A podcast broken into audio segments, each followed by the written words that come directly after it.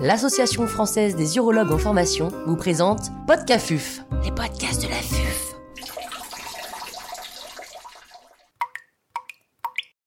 Traitement des candiduries sur matériel endo-urologique. Docteur Maxime Vallet, praticien hospitalier au CHU de Poitiers, nous fait part de son expertise. L'intervenant n'a pas reçu de financement. Quelle est l'épidémiologie et quels sont les facteurs de risque d'infection à candida? Pour avoir une prise en charge optimale des candiduries, il faut bien sûr avoir une idée un petit peu du terrain sur lequel ces infections peuvent survenir. Alors vous l'avez bien compris, on est dans une population bien spécifique de l'urologie puisque cela renvoie à des patients porteurs de matériel endo-urinaire à demeure et on sait tous que cette sous-population est souvent une population extrêmement âgée avec de lourdes comorbidités. Alors parmi ces patients déjà fragiles, quels sont ceux à risque de faire des infections à candida Eh bien préférentiellement, les patients transplantés rénaux sont effectivement une population extrêmement à risque. Tout ce qui est source d'immunodépression, donc les hémopathies malignes bien sûr, et puis le diabète est également un facteur de risque important. Les âges extrêmes ont été également retrouvés comme des facteurs de risque et le fait également d'être une femme. Si on regarde plus spécifiquement l'épidémiologie, il est assez difficile de se faire une idée précise. En effet, la littérature est assez biaisée sur le sujet puisque autrefois vous savez que toute colonisation était considérée comme une infection et cette littérature est souvent assez ancienne, ce qui nous permet pas d'avoir une idée précise actuellement de l'épidémiologie des infections à candidats. Donnons quelques chiffres quand même. Si on regarde l'ensemble des infections sur matériel endo-urétéral, environ 6% des infections seraient dues à candida, quelle que soit l'espèce. Si on regarde maintenant les infections sur sonde vésicale à demeure, certaines études rapportent des taux d'infection jusqu'à 15% qui seraient dus à candida. Alors ce taux paraît extrêmement important et probablement un petit peu surestimé par rapport à la réalité.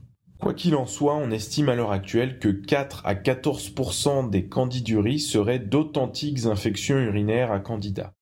Quelles sont les particularités des infections urinaires à candida sur matériel endo-urologique alors malheureusement, ces infections à candida ne diffèrent pas dans leur présentation clinique des infections bactériennes.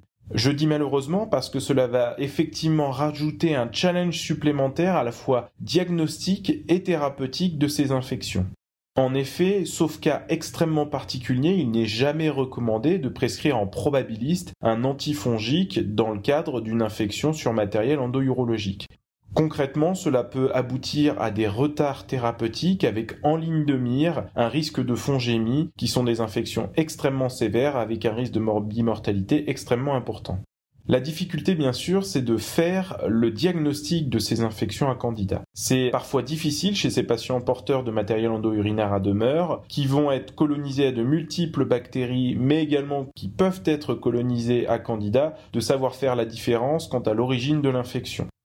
Malheureusement, il n'existe pas à l'heure actuelle de seuil clairement défini de candidurie qui permet d'affirmer ou d'infirmer le caractère pathologique et pathogène d'un candidat. Enfin, la dernière difficulté est de savoir quelle espèce de candidat est responsable de l'infection. Cela va avoir une importance notamment pour le choix thérapeutique, puisqu'en effet, le plus fréquemment, il s'agit de candidats albicans dans 50 à 75% des cas, qui heureusement est euh, sensible au fluconazole, on y reviendra. Les autres souches fréquemment rencontrées en pratique clinique sont le candidat glabrata, notamment dans la population de transplantés rénaux, mais on peut également parfois rencontrer du candidat tropicalis ou du candidat crusei, dont il faut connaître les particularités et notamment sa résistance systématique au fluconazole. Concernant le glabrata et le tropicalis, la sensibilité au fluconazole est inconstante mais la plupart du temps en pratique clinique, ça n'est pas un frein à l'utilisation de ce traitement, on y reviendra. Quel est le traitement des candiduries sur matériel endo-urinaire? Alors il y a donc deux versants pour le traitement de ces candiduries, le traitement médical et le traitement chirurgical. Tout d'abord, il faut bien comprendre que de la même manière qu'il existe des colonisations bactériennes, la plupart des candiduries ne sont pas pathogènes et ne doivent donc pas être traitées. Les dernières recommandations, d'ailleurs, précisent bien que chez les patients porteurs de matériel endo-urinaire, il n'est pas recommandé de réaliser le dépistage ou le traitement, sauf cas particuliers, notamment avant chirurgie endo-urologique notamment. La difficulté de ce traitement, c'est qu'il va dépendre à la fois de l'espèce de candidat mise en évidence, mais également du type d'infection traitée. On a d'ailleurs des différences notables entre les recommandations françaises et américaines et ça montre tout simplement la faiblesse des niveaux de preuve et des études scientifiques sur le sujet qui ne met pas véritablement en évidence de supériorité d'un schéma thérapeutique par rapport à l'autre. Étant dans le cas des infections sur matériel endo-urinaire, on va surtout décrire la prise en charge de la pyélonéphrite à candida, qui est celle qui sera la plus fréquemment rencontrée chez nos patients. Dans le cadre d'une pyélonéphrite à candida, le traitement recommandé en probabiliste est le fluconazole.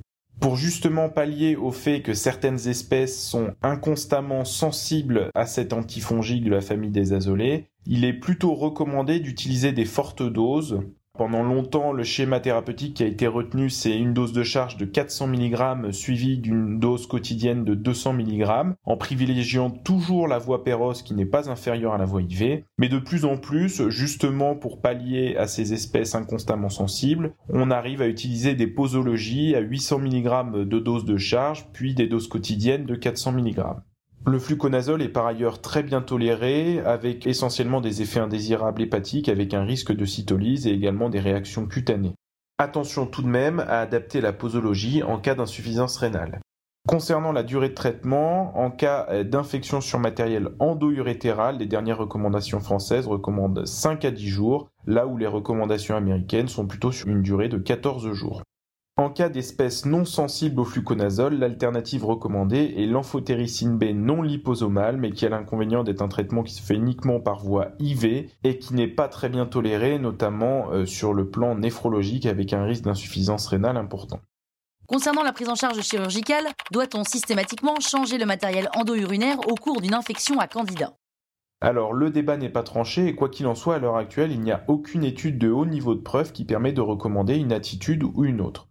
À l'heure actuelle, les recommandations françaises, notamment dans le cadre des infections endo-urétérales, ne recommandent pas de changer systématiquement le matériel, sauf si on a des arguments pour penser qu'il puisse être bouché, notamment par la survenue d'une dilatation du haut appareil urinaire. L'autre argument pour changer le matériel endo-urétéral sera l'absence de bonne réponse thérapeutique à 48-72 heures.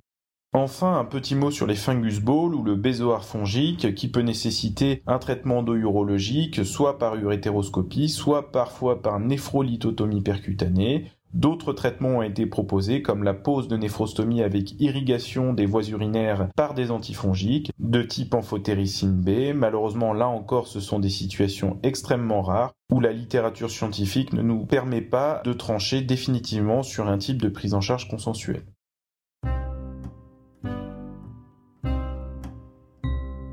Un grand merci au docteur Maxime Vallet pour ses conseils précieux. C'était Podcafuf, les podcasts de la.